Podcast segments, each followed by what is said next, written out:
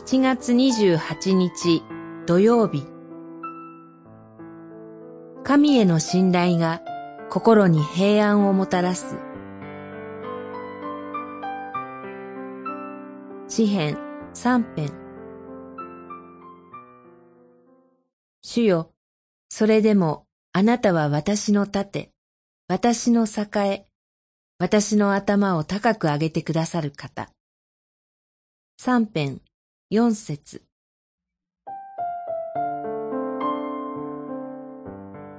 ハイデルベルク信仰問答問い21は、誠の信仰について、確かな認識のことだけでなく、心からの信頼のことでもあります。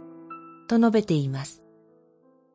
神への信頼がなければ、どんなに神の言葉の正しさを理解しても、それだけでは信仰とは言えません。今日の詩篇は、まさに神への心からの信頼を告白した詩篇です。この詩篇の表題には、ダビデがその子、アブサロムを逃れた時、とあります。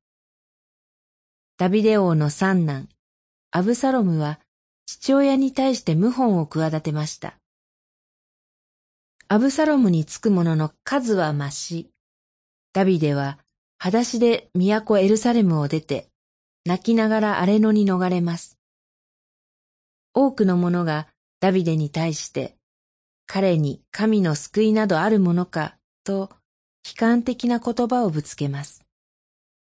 しかし、それでもダビデは神への信頼を口にします。主よ、それでもあなたは私の盾、私の栄、私の頭を高く上げてくださる方。この告白は、キリストを信じる私たちの告白でもあります。使徒パウロは言いました。どんな被造物も、私たちの主、キリストイエスによって示された神の愛から、私たちを引き離すことはできないのです。ローマの信徒への手紙、八章、39節祈りキリストによって示されたあなたの愛から私を引き離すものはありません。